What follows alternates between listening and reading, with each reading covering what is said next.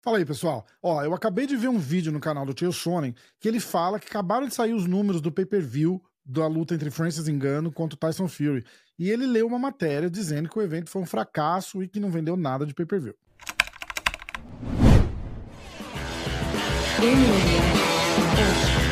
Ele disse mais ou menos o seguinte: ele falou que isso não é verdade. Isso está longe de ser verdade. Apesar da arrogância dele, ele está bem ciente de que isso vai soar como se ele já tivesse se gabando. Mas tudo aconteceu do jeito que ele falou.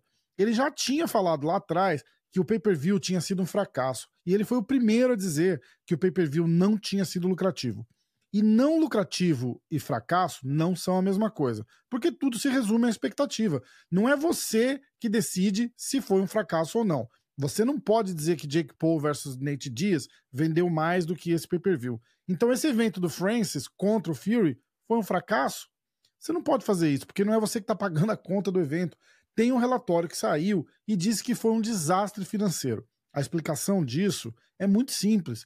Os fãs do MMA não abraçaram a ideia dessa luta. E os que abraçaram não foram tratados como o produto que eles estão acostumados.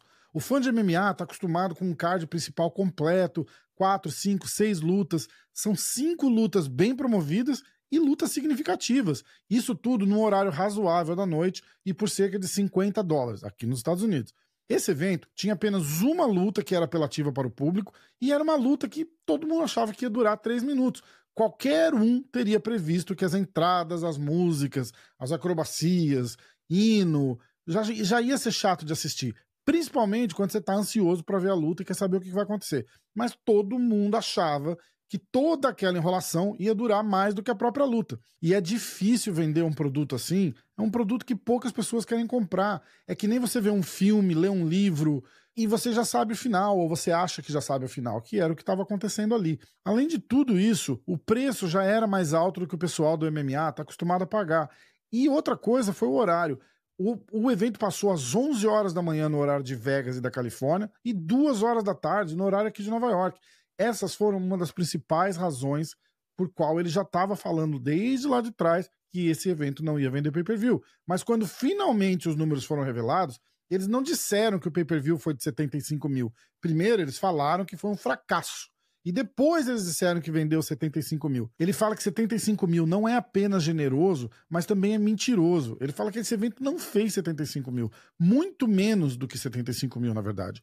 O problema não é só esse. O problema é que eles, além deles errarem o número, o problema é que ninguém sabe qual é o número real, porque ninguém reporta. Esse é o número mais próximo que a gente vai chegar de descobrir publicamente. Outro problema é que eles chamaram de fracasso.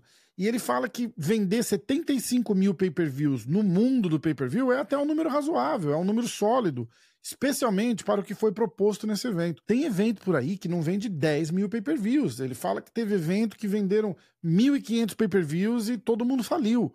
Pay-per-view é um jogo de longo prazo e isso é algo que nenhuma empresa ainda entende.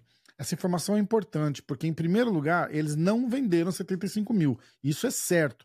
Mas se eles tivessem vendido, você não pode dizer que foi um fracasso. Esse evento foi projetado e já era esperado ser uma perda financeira. 75 mil pay-per-views para as duas horas da tarde é um número ótimo. Na verdade, tem outra estatística.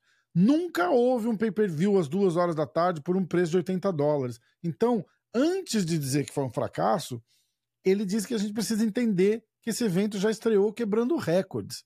Pessoal, dá para entender que o Chael Sonnen está sendo extremamente sarcástico nesses comentários que ele fez. Ele foi um dos caras que mais criticou, que fez duras críticas sobre esse evento, e desde lá de trás ele já falava que seria um fracasso de vendas, que não ia vender nada, que essa luta não tinha que acontecer. A gente falou diversas vezes no nosso podcast aqui no canal, na segunda-feira, que Francis nunca foi um cara que vendeu muita coisa no pay-per-view. Ele nunca teve números expressivos. Se você olhar a lista dos 15 maiores eventos com os números divulgados, né? O Francis não tá em nenhuma delas. O Conor bate todos os recordes de, de presença e o Francis nem aparece. O último evento que ele encabeçou no UFC, antes dele sair, foi o UFC 270. Esse evento tem vendas estimadas na casa de 300 mil pay-per-views.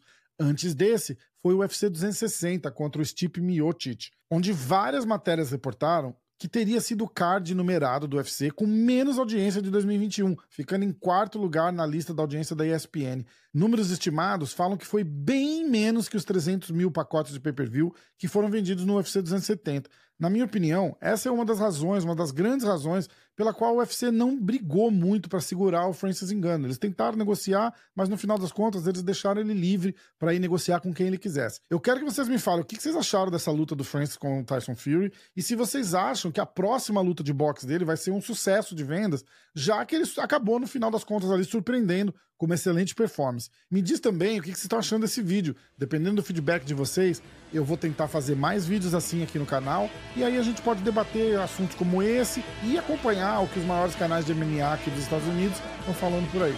Valeu e até mais.